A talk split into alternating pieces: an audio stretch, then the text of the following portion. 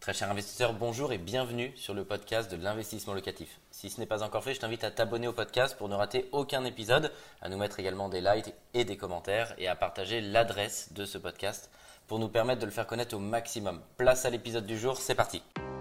Bienvenue sur Investissement Locatif, la chaîne des investisseurs immobiliers. Je suis très heureux de vous accueillir pour cette nouvelle émission en plateau avec deux invités exceptionnels. On va analyser ensemble le projet d'un client à Clichy qui a investi par passion et on va pouvoir répondre à cette question et voir s'il faut investir par passion ou par raison dans l'investissement immobilier locatif. Sans plus attendre et avant de vous les présenter, tout de suite on voit l'opération, c'est parti. Bonjour, je m'appelle Katia Lafonta, je suis architecte d'intérieur chez Investissement Locatif. Donc aujourd'hui, nous nous situons à Clichy, euh, dans un bien euh, rénové et décoré par nos soins. Donc nous allons vous faire la visite de ce bien. Au sein de cet appartement, notre cliente, donc n'étant pas euh, en France, a décidé d'investir à Clichy. Et cela par choix de cœur, puisqu'elle séjournait très souvent pour voir sa cousine au sein de Clichy. Donc on est réellement sur un investissement de cœur pour cet appartement. Le but premier de cet appartement était vraiment d'optimiser l'espace et donc de créer un véritable T2 avec une chambre et une partie séjour. Donc nous avons décidé de ramener la cuisine dans cet espace de vie et nous avons donc décidé de créer l'ouverture de la salle d'eau directement à l'entrée permettant d'avoir une salle de bain plus grande, plus optimisée et beaucoup plus appréciable et également une partie séjour créant euh, un vrai lieu de vie on va dire. Au sein de cet appartement nous avons pu euh, petit à petit voilà, rassurer également euh, la cliente en lui envoyant des comptes rendus toutes les deux semaines. Nous allons également réaliser une visite virtuelle en live avec également la chasseuse d'appart qui est donc ici pour, pour accompagner notre cliente jusqu'au bout et également la rassurer euh, sur, sur ce projet qui a été effectué donc euh, en trois mois. Et je vous retrouve en plateau avec mes deux invités. Katia, bonjour, vous êtes architecte chez Investissement Locatif. Merci d'avoir accepté mon invitation. Nathalie, vous êtes experte du 92, chasseuse immobilier. C'est vous qui avez trouvé euh, cet appartement pour notre client. Je voudrais qu'on revienne en détail sur cette opération. Et déjà, euh, est-ce que vous pourriez nous parler un petit peu plus de ce secteur du 92 et pourquoi Clichy? Alors Clichy, c'est un territoire d'investissement locatif extrêmement puissant puisqu'il devient euh, patrimonial, mais il y a encore énormément de bonnes affaires à faire.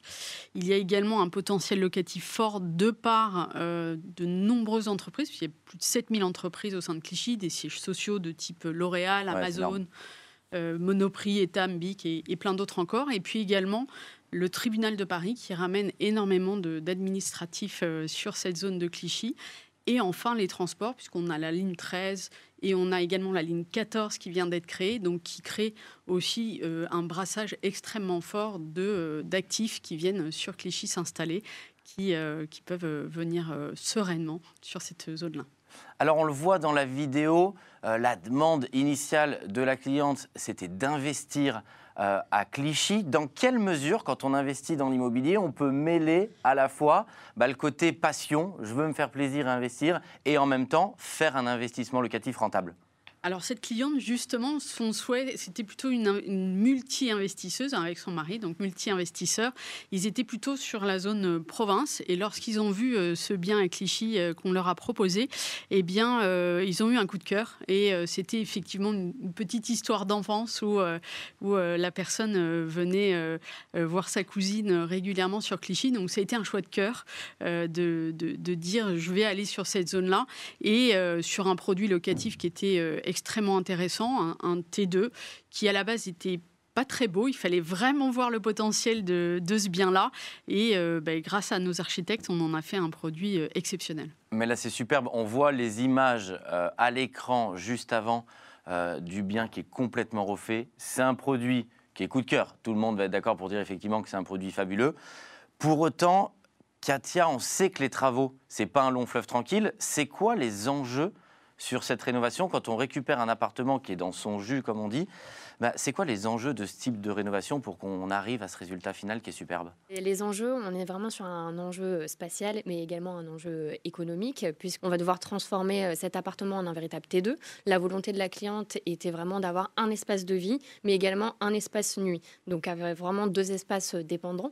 Euh, et donc, également respecter cette enveloppe de travaux qui nous a été euh, donnée à la base. Après, il y a également la volonté de la cliente qui était de préserver les aspects de, cet appartement, tels que la luminosité par exemple. Donc on doit avoir un, respect du lieu euh, de base. Bien sûr, pour que l'investissement locatif soit rentable, bah, on va chercher à optimiser les surfaces et ça va rester des surfaces modérées. Comment est-ce qu'on fait pour optimiser cet espace et transformer par exemple un studio en T2 ou réoptimiser si au départ c'était un T2 pour qu'il soit agréable à vivre Est-ce qu'il y a des techniques en termes d'architecture pour se sentir euh, mieux? Parce qu'on ne peut pas repousser les murs, mais c'est quoi les techniques qui font qu'on a le coup de cœur tous quand on regarde ces photos? Alors là, les techniques, ça va être vraiment euh, sur euh, les espaces. Donc, on va donner un espace à la cuisine, un espace au séjour, à la nuit. on va également, par les travaux, voilà, réaliser, par exemple, ici, on a réalisé des placards sur mesure qui vont vraiment être adaptés totalement à l'espace. Donc, ça va être vraiment voilà, d'avoir un, un, effet coup de cœur, comme on le dit, avec l'adaptation à l'espace idéal. Quand on t'entend, ça paraît facile. tu nous le dis comme ça, comme si tous les travaux étaient fluides parce que c'est ton métier et parce que tu es architecte. Est-ce que tu pourrais donner quelques conseils pour que toutes celles et ceux qui font leurs travaux, soit par eux-mêmes, soit qui font appel à des artisans, c'est quoi les conseils que tu peux donner pour que les travaux soient un succès? En fait, il y a plusieurs conseils parce qu'il y a plusieurs étapes. Donc, on va avoir l'étape dans un premier temps de découverte de l'appartement. Donc là, on va devoir regarder si l'appartement est humide, par exemple, si on doit changer les fenêtres.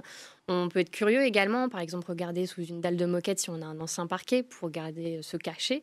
On a également l'étape de la réalisation des plans. Donc là, ça va être s'intéresser à toutes les normes euh, électriques, se mettre vraiment en fait à la place du locataire, de la personne qui va y vivre, euh, dans la déambulation, dans comment il va utiliser son canapé, sa table à manger et puis après, bien sûr, le suivi de travaux, où là, il va vraiment falloir faire attention à ce que l'artisan ait bien respecté le plan qui a été fait en amont, donc recompter les prises, euh, voilà, euh, être euh, tout le temps dans, dans, dans ce, check, on va dire, du plan VS, la réalité, donc les travaux.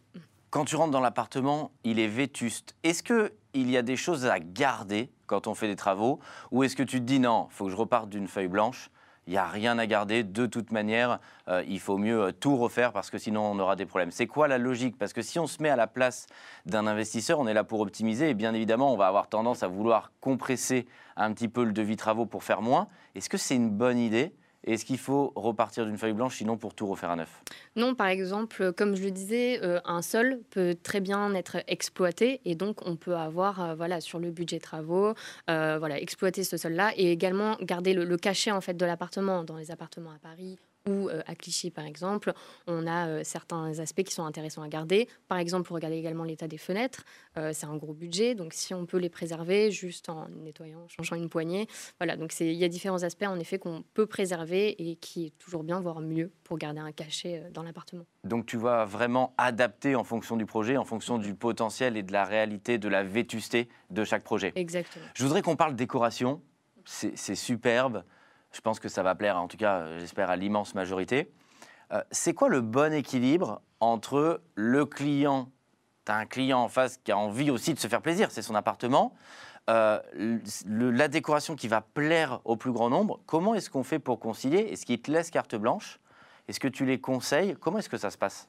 Alors, en fait, on leur envoie déjà des styles de décoration. Donc, dans un premier temps, ils vont nous dire s'ils veulent un style scandinave. Là, pour le coup, ici, c'est un style naturel.